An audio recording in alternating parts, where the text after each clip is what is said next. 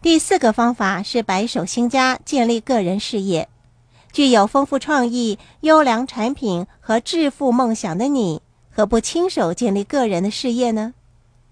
没有出色的产品也不要紧，只要你看准市场发展机会就成了。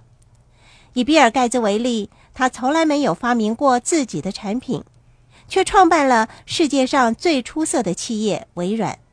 他看准了机会，买下别人发明的产品，成为了世界上最富有的人。现在的你拥有一个新产品的创意，或者看准了某个市场发展的良机。有意发展自己的事业，这时候你要懂得采取适当的行动来保护你的创意和市场发展的机会，防止竞争对手抄袭和窃取你的创意，好让你安心的发展事业。